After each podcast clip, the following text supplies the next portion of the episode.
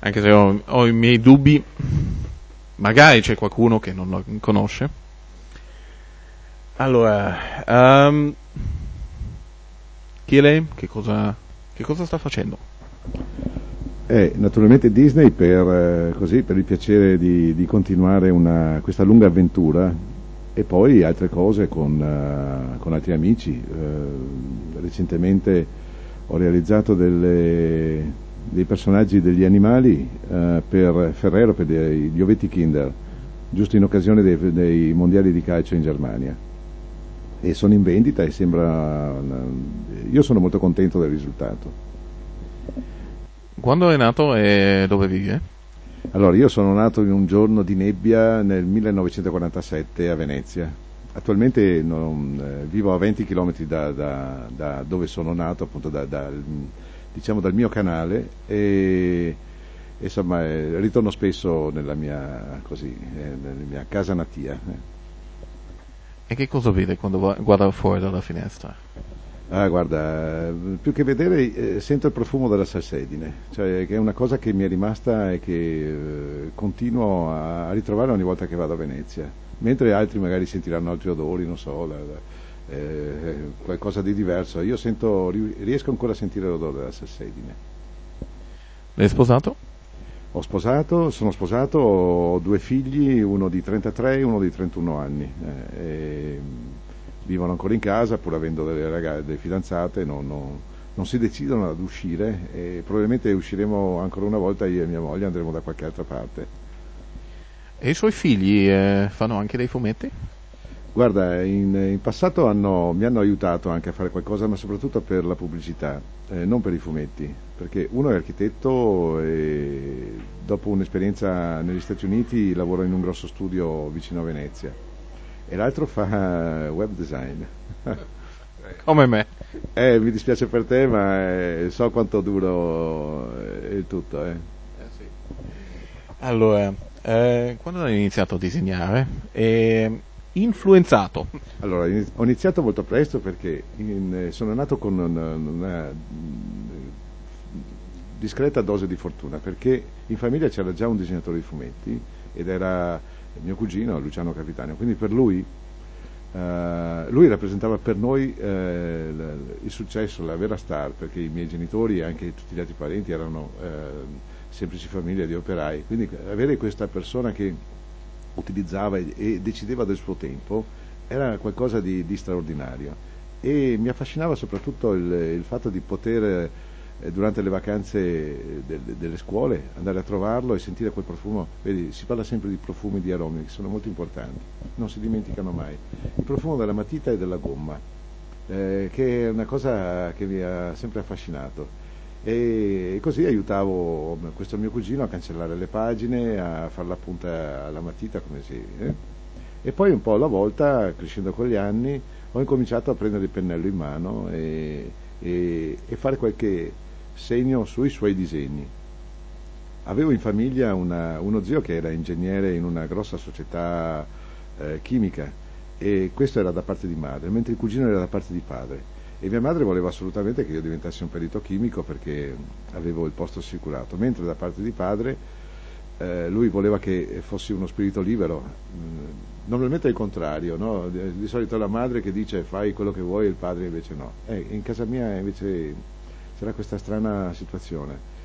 E a un certo punto ho cominciato anche a studiare la, eh, come perito chimico, ma non era assolutamente la cosa che mi piaceva. Avrei preferito magari fare il, liceo artistico o l'Accademia delle Belle Arti, che a Venezia era, era ed è molto importante. Tante volte quando passavo per queste calli, per queste piazze, eh, mi mescolavo a questi ragazzi e sognavo che anch'io eh, facevo parte di questo gruppo e a un certo punto ho dovuto smettere di, di andare a scuola per, eh, per, seguire completamente il fumetto. E, mh, dopo mio cugino eh, incontrai Romano Scarpa, Romano Scarpa che è stato il mio vero maestro eh, assoluto, perché mi ha insegnato proprio a tenere la matita in mano e a vedere come, come si crea, come, eh, eh, come, riesci a dare quella scarica emotiva che, che è la, la, la fantasia, attraverso la, quello che hai in testa riesci a trasmetterlo da, con la punta della matita e sulla carta. Ecco, eh, ho iniziato così. È stato un bell'inizio. E sua madre che cosa direbbe adesso se fosse... Eh, c'è ancora? Non c'è più. Eh, cosa direbbe adesso? Ma no, eh, mia madre è riuscita a vedere anche la, la mia soddisfazione le, e anche parte del, devo dirlo, del, del mio successo come, come, come, disegnatore. Quindi insomma eh, ha detto per una volta insomma ha detto sì, il papà aveva ragione perché di solito va bene. No, comunque era molto soddisfatta de, della mia scelta. Allora, eh, 40 anni con Topi e Paperi. Si è mai pentito di aver preso questa via di disegnare per la Disney? No, assolutamente, anzi, eh, Disney, eh, vedi, eh, Disney ha una, un grande fascino per qualsiasi autore, perché è una, non parlo della società, ma parlo dei personaggi, anche se la società è molto, molto ben strutturata e, e, ci sono delle persone eh, molto valide che, che lavorano in, in Disney. I personaggi si rinnovano continuamente e quindi c'è una, una ricerca, una, una, bellezza proprio grafica nel, nell'impostare la pagina, nel comprendere eh, l'espressività dei personaggi e tutto quello che gira attorno. Sono personaggi eh, direi immortali, veramente. E per un disegnatore lavorare sul, sulla novità, sul, sullo stimolo di, di, di, avere un contatto continuo con, con il lettore è fondamentale. Che cosa sta disegnando in questo momento? Allora, in questo momento sto disegnando una storia che eh, eh sarà una, una, storia di paperi, ma quella che ho appena finito era una storia molto impegnativa, era una, una storia di Topolino. Eh, qualche tempo fa, parlando con la direttrice de, del Topolino, Claretta Mucci, eh, mi venne in mente di realizzare un, un, una storia che avesse a che fare con CSI, che è un programma televisivo molto, molto famoso e, e, in questo modo potevamo utilizzare due personaggi molto, molto, particolari che avevano fatto dei corsi eh, nella scientifica di Topolini e quindi creavano una serie di, di, di disastri. E l'ho appena finita e questa, questa storia mi ha impegnato molto perché graficamente poi dovevo studiare alcune situazioni, nuovi personaggi, nuovi characters e, mm, e questo mi piace ricordarla perché è la mia ultima fatica, ma che fatica non è. Quando uscirà e dove? Su Topolino e uscirà penso verso settembre-ottobre. Allora guarderò lì sul Topolino sicuramente.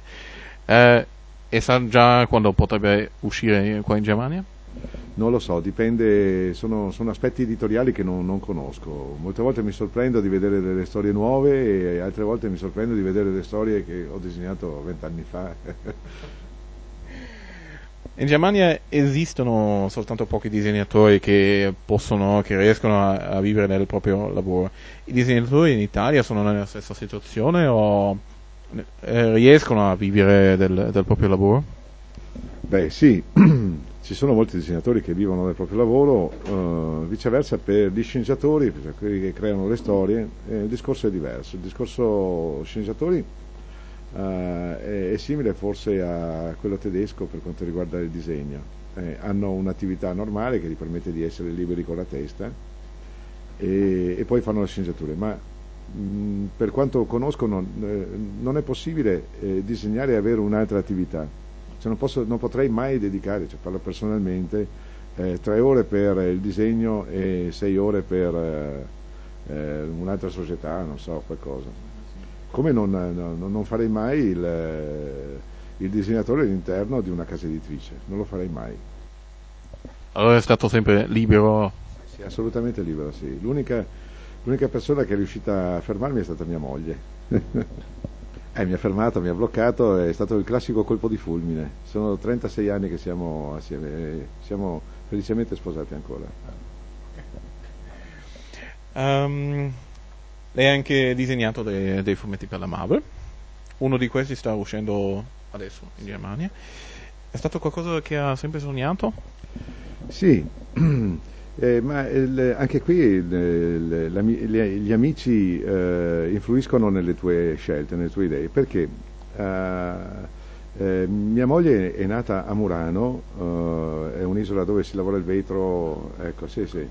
Eh, e mio cognato mi raccontava di, di, questa, di questa, storia che è vera, e i dogi veneziani eh, avevano al proprio servizio dei killer, avevano, cioè de, degli assassini, eh, che avevano il compito di evitare che mh, chi aveva il segreto del, della composizione del vetro potesse andare in Francia o in Germania o in Cecoslovacchia. E, e partendo da questo spunto ne, eh, ne, parlai prima con Tito Faracci, che Tito Faracci si illuminò immediatamente e disse ah Giorgio facciamo una grande storia, e poi con i responsabili della Panini Marvel in Italia. Enrico Fornaroli poi fu il coordinatore di tutto questo, l'idea piacque agli americani e, e così insomma mi mise al lavoro. L'Uomo Ragno è un personaggio che mh, eh, assomiglia a tutti noi, forse il successo che ha meritato è perché è uno di noi, è una, una persona normale, non ha superpoteri o altre cose, ha dei problemi, è psicologicamente molto fragile come lo siamo noi. E quindi mi, è, mi ha anche divertito eh, così mettere in discussione anche le, le, la mia maniera di disegnare, il mio tutto rotondo. E poi la cosa che trovo difficile è disegnare la mia città. Eh, la mia città la conosco molto bene, sì, però ho sempre visto che altri disegnatori eh, la, la, l'hanno saputa descrivere molto bene, in maniera magnifica, un po' come gli scrittori, ecco, eh, descrivono Venezia come, come pochi.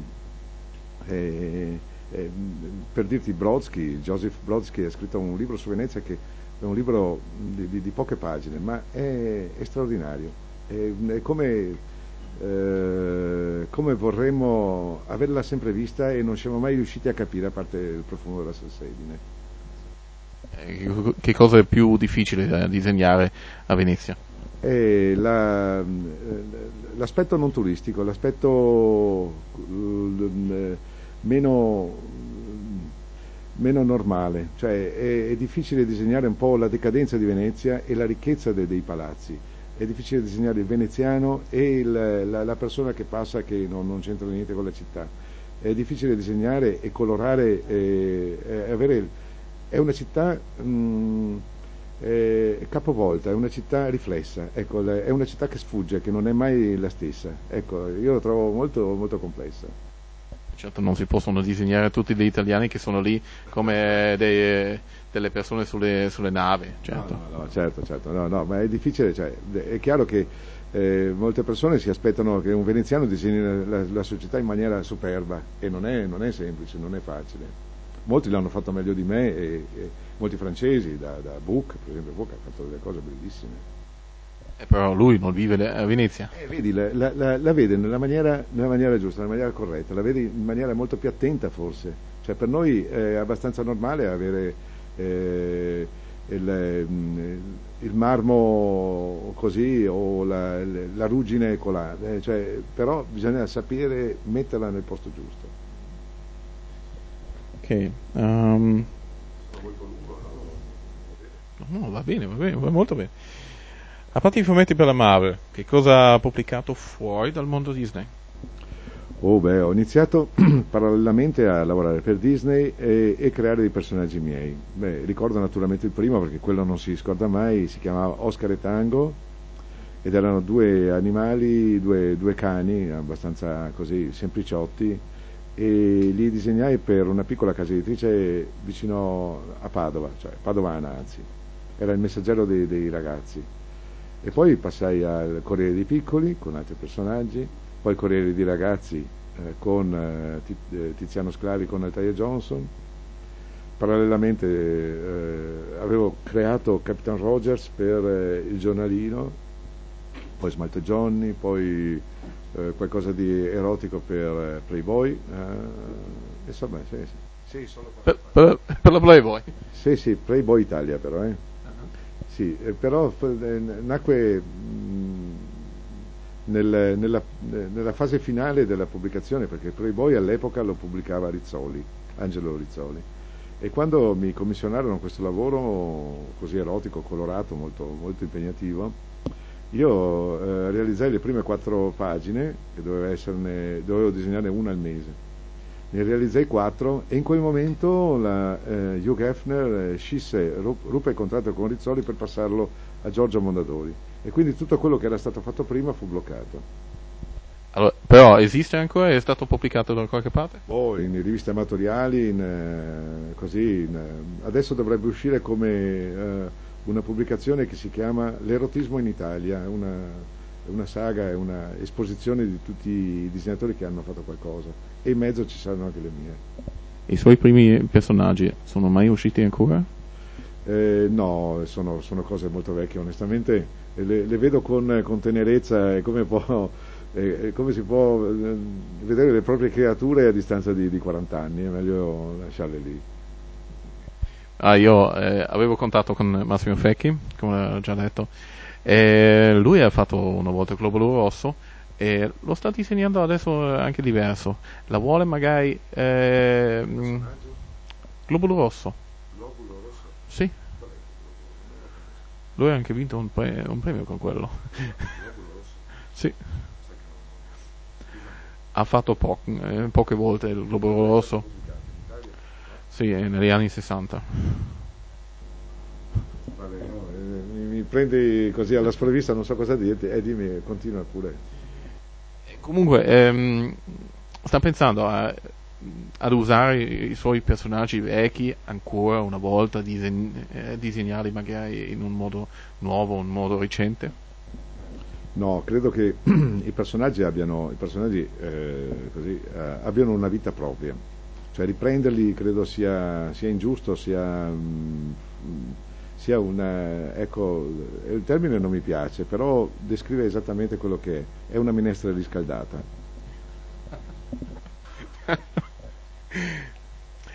um, qual è il suo personaggio preferito nel mondo dei paperi uh, e topi? Guarda, eh, fino a poco tempo fa Paperino, Paperoga mi piacevano molto, mi piacciono ancora eh, adesso, però forse sarà la maturità derivata da, dalla mia età, perché insomma eh, ne ho abbastanza. Eh, mi piace molto Topolino. Topolino è un personaggio che deve essere, secondo me, eh, eh rivisto e eh, il disegnatore dovrebbe ragionare su, sul, su questa figura che è straordinaria, perché Topolino ha un, una poesia unica.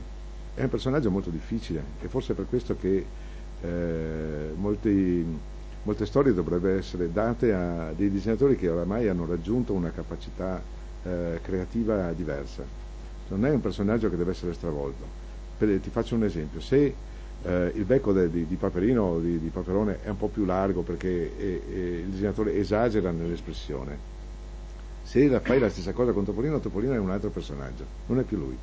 E qui, eh, la, la, difficoltà sta proprio lì, nel, eh, nell'immaginare Topolino come un attore, cioè gli, i grandi attori non gesticolano eh, quando sono in scena, non fanno un sacco di movimenti, espressioni, ma sono loro e basta, hanno la loro personalità. Ecco, Topolino è questo.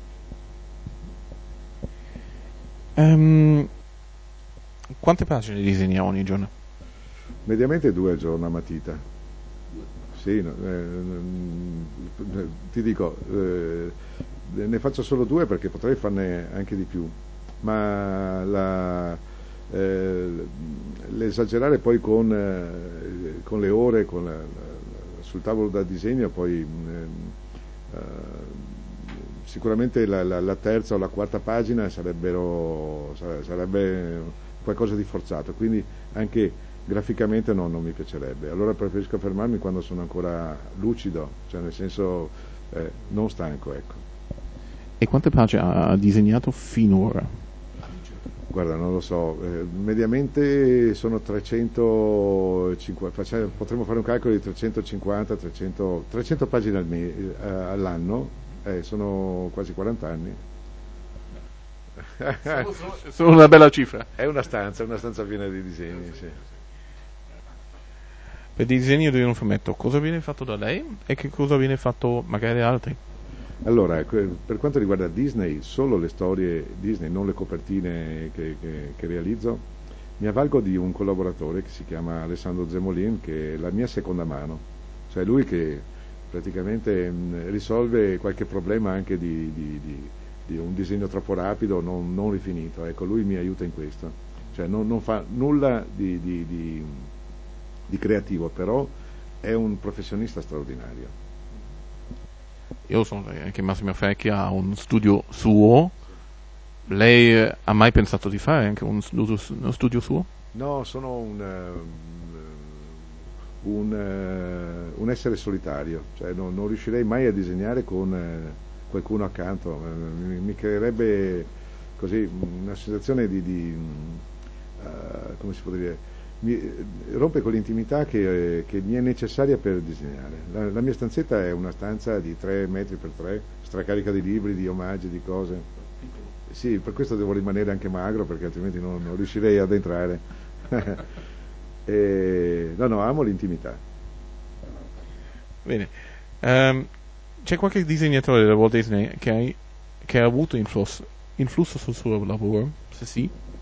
Romano Scarpa sicuramente sì. Beh, ma guarda, mi piaceva anche Al Tagliaferro. Eh. Eh, sì, eh, poi per quanto riguarda Topolino, eh, ecco, consiglio a tutti, di, tutti, i ragazzi nuovi che iniziano di guardare Paul Murray. Paul Murray è, il, è un grande maestro, forse poco eh, riconosciuto, ma è un grande maestro.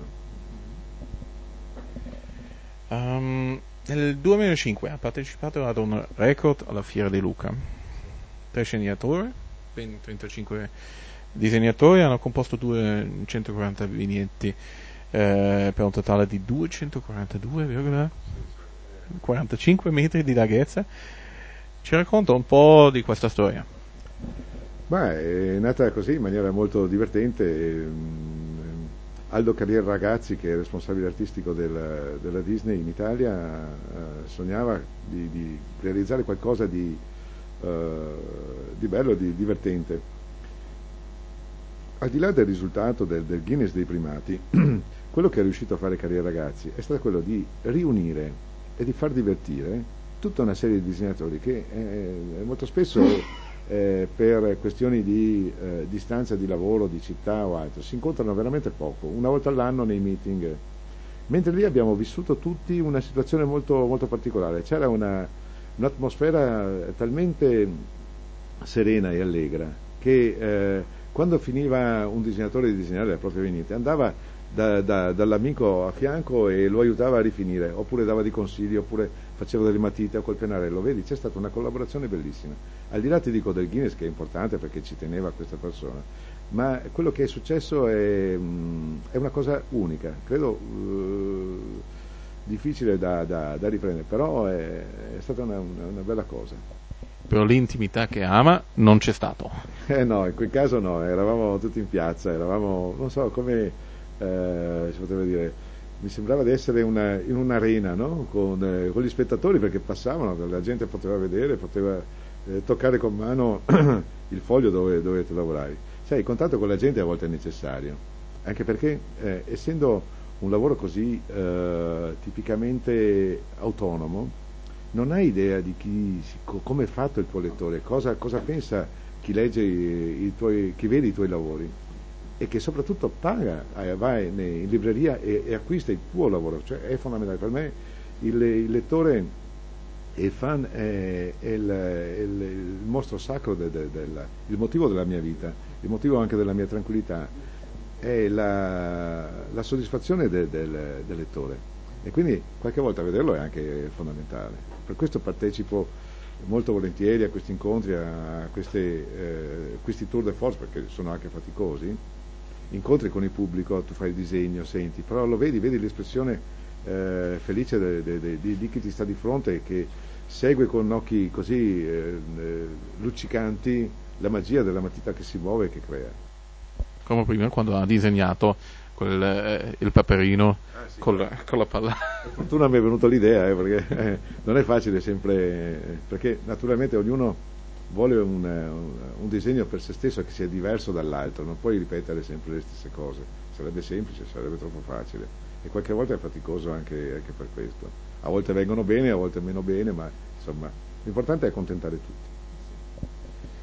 Allora, quali, sono, eh, quali fan eh, sono più entusiasti? Eh, quelli dei paperi o quelli di Spider-Man? Beh, molti, naturalmente Disney fa la, la, parte, la parte, più importante, eh, però eh, direi un 60% Disney e un 40% Spider-Man. Sì. Forse è una curiosità, forse non so. Se potesse tornare nel passato, c'è qualcosa che vorrebbe cambiare? Nel mio lavoro? Lavoro, vita, non lo so. Beh, avrei fatto, ecco, eh, c'è stato un momento che mh, sarei andato volentieri negli Stati Uniti, eh, perché io ho sempre avuto la passione per una rivista che si chiama, si chiama Mad Magazine. E molti anni fa eh, incontrai una- un responsabile della, della Gaines, eh, Gaines era l'editore, e mostrai i miei disegni, mi disse, ah sì, tu potresti farlo tranquillamente, eh, devi essere accettato però dal, dal comitato di redazione, che è la cosa più difficile. Mm, quando lo dissi a mia madre, appunto, eh, insomma, ci furono dei grossi problemi e, e decisi di, di rimanere in Italia.